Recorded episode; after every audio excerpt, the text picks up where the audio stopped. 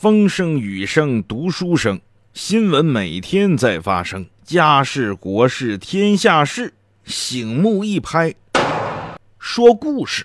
本节目由尹铮铮工作室独家制作。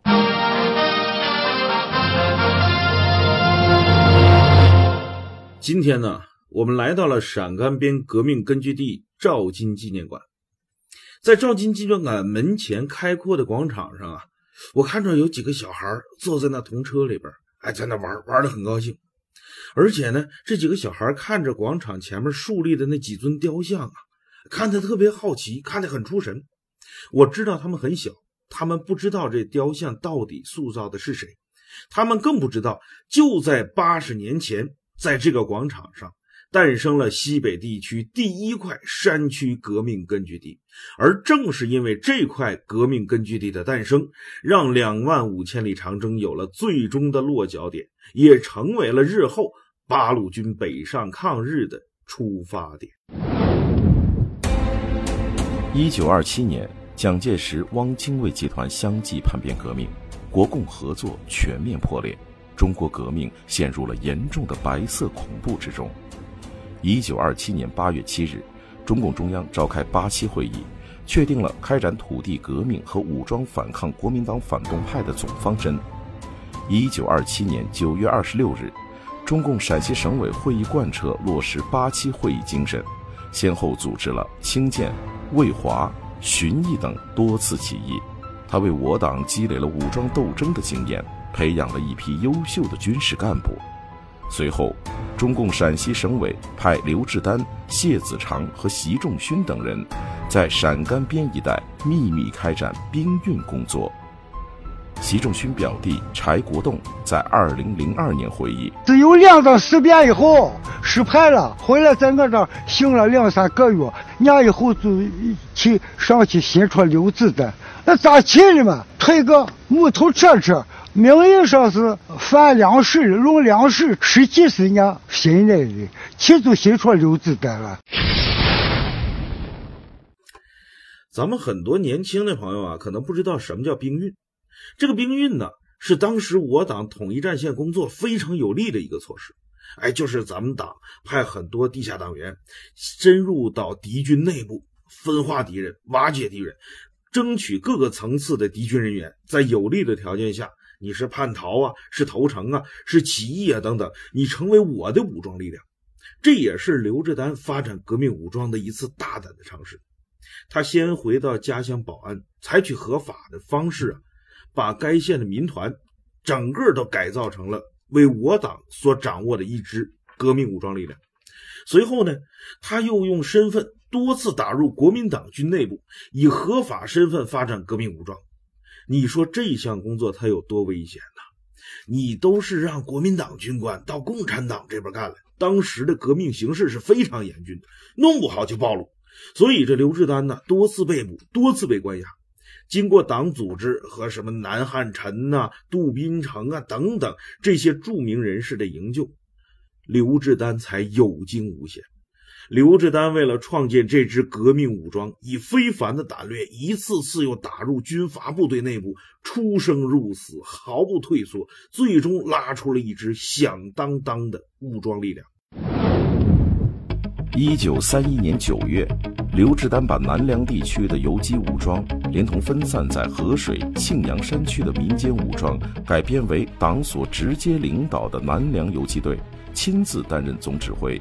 并成立了中共队委会，按照古田会议的精神，对这支部队进行了艰苦细致的教育和改造，使之不断成长壮大为一支活跃的革命武装力量，为尔后组建正规的红军和开辟革命根据地创造了重要条件。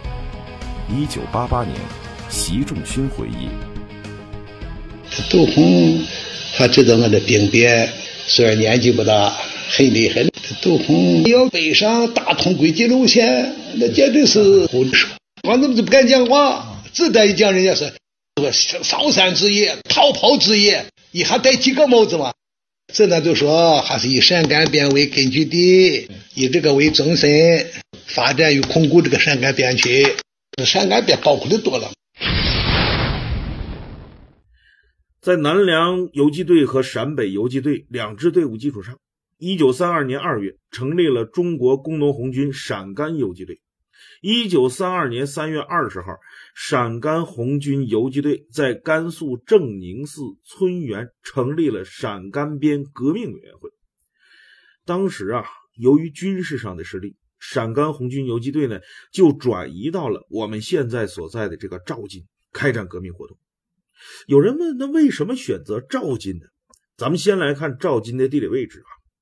赵金是位于铜川新区西北部四十多公里这么一个地方，而且呢，它是地处乔山山脉的南端，和耀县、淳华、旬邑三县交界。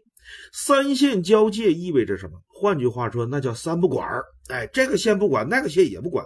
这是土地革命战争时期赵金国民党统治力量最薄弱的地方，再加上山势重叠。进可攻，退可守，灵活机动性非常强，是建立革命根据地理想的地方。同时，由于它建立在三线交界的地方，就好比一把钢刀，直接插入到敌人的要害。我想打谁打谁，想吃谁吃谁。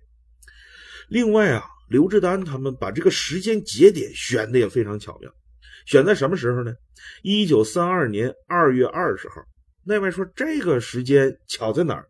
巧在这一天是元宵佳节，正月十五。正月十五啊，当地有一个习俗叫闹社火，哎，又舞龙又舞狮子的，哎，晚上特别热闹。这一热闹就给咱们的游击队创造了机会。刘志丹、谢子长率领这个游击队啊，到了赵金之后，紧急包围当地的民团，不费一枪一弹，把当地的民团整个给包圆了。从此之后。就拉开了创建赵金苏区的序幕。几乎就在刘志丹和谢子长打下赵金的同时，一九三二年四月二日，习仲勋等人在甘肃发动起义，成立陕甘游击队第五支队。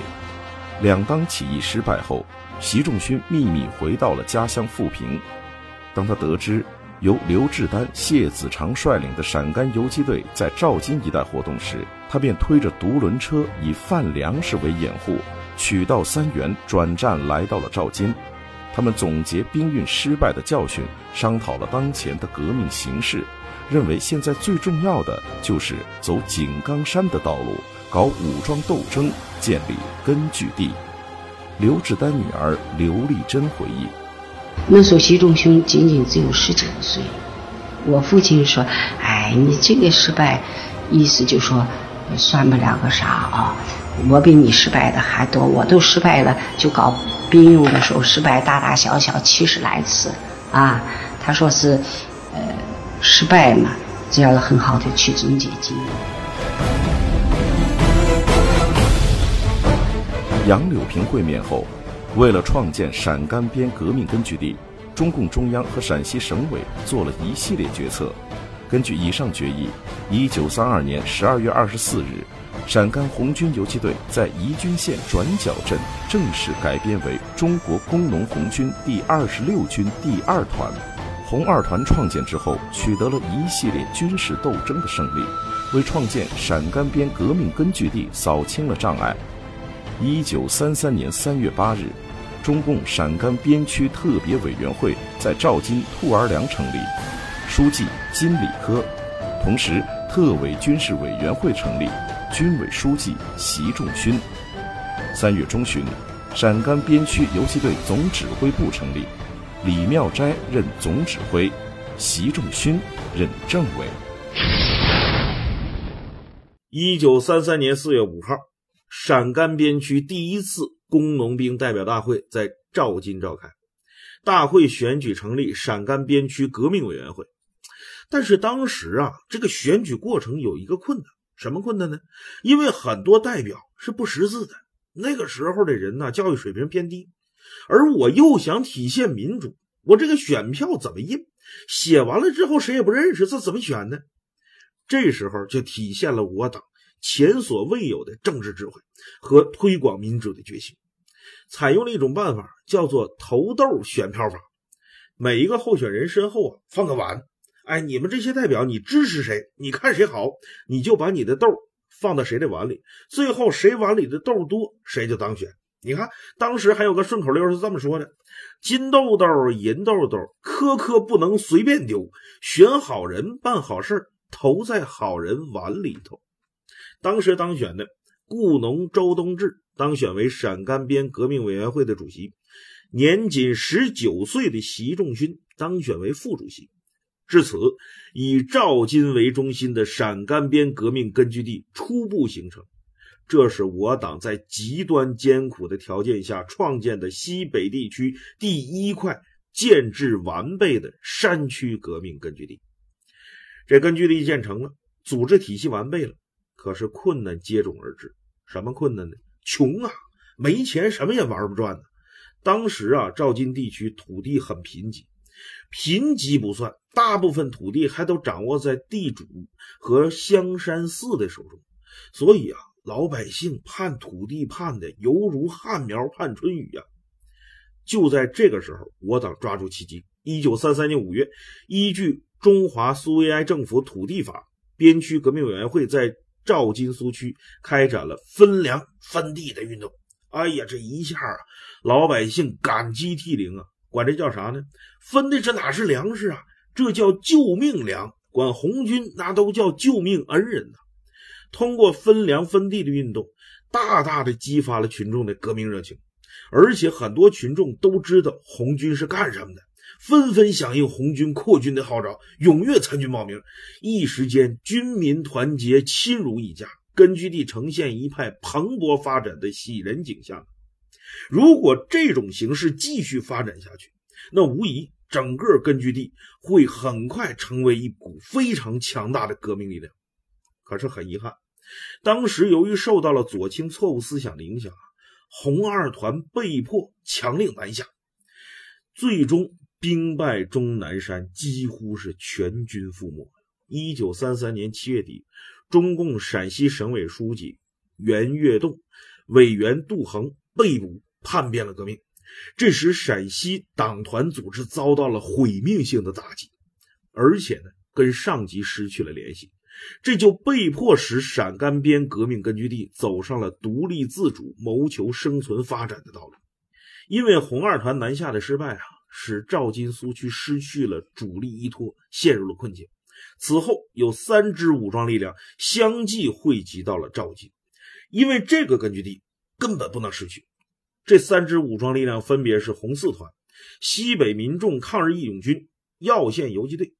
三支武装力量的到来，扭转了赵金苏区的危机。一九三三年八月十四号，在赵金以东的陈家坡召开了陈家坡会议。由于这个会议研究的问题意义重大，所以呢，开的时间非常长，一直从当天下午开到了第二天上午。最终在秦武山和习仲勋的主持之下，形成了三项决议：第一，成立陕甘边区临时总指挥部，王太吉任总指挥，高岗任政委，刘志丹任参谋长。第二，实施不打大仗，打小仗，积小胜为大胜，集中主力，广泛开展游击战争的原则。第三，继续坚持和扩大赵金根据地。这陈家坡会议啊，是陕甘边区党的地方组织在失去省委领导的情况下，独立自主制定的。正确战略方针的起点，这在西北革命史上都写下了光辉的一页，后来被人们称为西北革命史上的遵义会议。陈家坡会议之后，在正确路线的指引下，红军主力节节胜利，引起了蒋介石的恐慌。他要求杨虎城部限期攻克薛家寨，于是薛家寨保卫战打响了。十月十五日夜，在叛徒陈克敏的带领下，我游击队员腹背受敌，被迫突围转移。一九三三年十月十六日，薛家寨失守。为了决定红军下一步的行动方向，一九三三年十一月三日至五日，陕甘边特委和陕甘边红军临时指挥部在甘肃省合水县包家寨召开联席会议，会议决定创建以南梁为中心的陕甘边革命根据地，实行“狡兔三窟”的策略，建立三路游击区。随后，根据地党政军组织机构相继恢复建立。一九三三年十一月七日，陕甘边区苏维埃政府成立，年仅二十一岁的习仲勋当选为政府主席，被群众亲切地称为“娃娃主席”。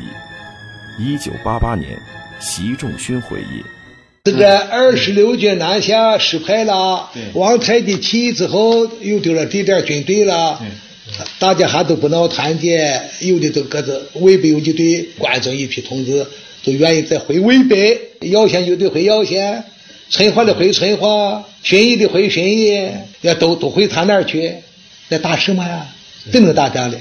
临时打仗的集中，不行，你没有个智力不行啊！都劈灭人家各个击破，一个一个的将人家消灭了。你有这个智力吗？其他游击队不你打，就没有这个，以后就没有南梁苏区。为了巩固和扩大革命根据地。由习仲勋同志领导制定了根据地建设十大政策，他创造了宝贵的土地革命和经济建设经验。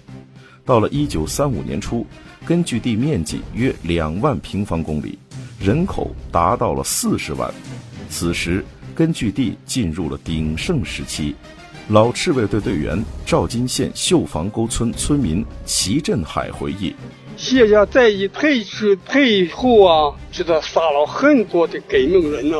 我们这个地方呢，也是革命先烈啊，用鲜血啊，用生命换来的啊，换来。在这个谢家寨啊，这片红色的土地上啊，也传承了啊，当年红军革命啊，很多的惆怅英雄啊，也保护了啊国家大量的啊栋梁之才。一九三四年十月，中共中央率领中央红军撤离苏区，开始长征，但并未确定长征的落脚点。当中央红军突破天险腊子口，到达甘肃岷县的哈达铺时，意外从当时的邮政所的大公报上获悉西北红军和根据地仍然存在的喜讯。于是毛主席提出，到陕北去。那里有刘志丹领导的陕北红军。一九三五年十月十九日，党中央和中央红军经过了艰苦卓绝的两万五千里长征，到达陕北吴起镇，进入西北苏区，在甘泉下四湾解决了陕北错误肃反问题之后，十一月六日，毛泽东率中央红军经乔庄到达象鼻子湾村。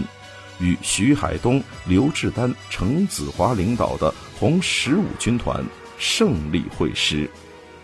一九三七年八月底到九月初，集结于西北根据地的八路军总部幺幺五师、幺二零师和幺二九师，由韩城的芝川镇东渡黄河，开赴华北抗日前线。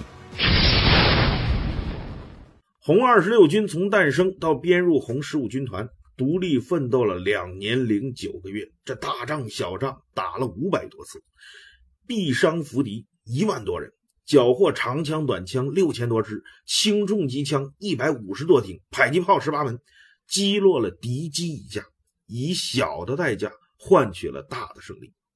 经过艰苦战斗，开辟了以南梁为中心的陕甘边革命根据地，继而会同红二十七军八十四师，将陕甘边和陕北两块根据地连成一片，形成了西北革命根据地。这一块根据地是中央苏区第五次反围剿战斗失败之后，全国仅存的一块苏维埃根据地。担负起了党中央和各路红军长征的落脚点，以及抗日战争的出发点的历史重任。一九四五年四月，毛泽东主席在中共七大筹备会议讲话当中指出：“啊，我说陕北是两点，一个是落脚点，一个是出发点。没有陕北，那就不得下地。这是我党对西北根据地历史地位和作用的。”高度评价和肯定啊！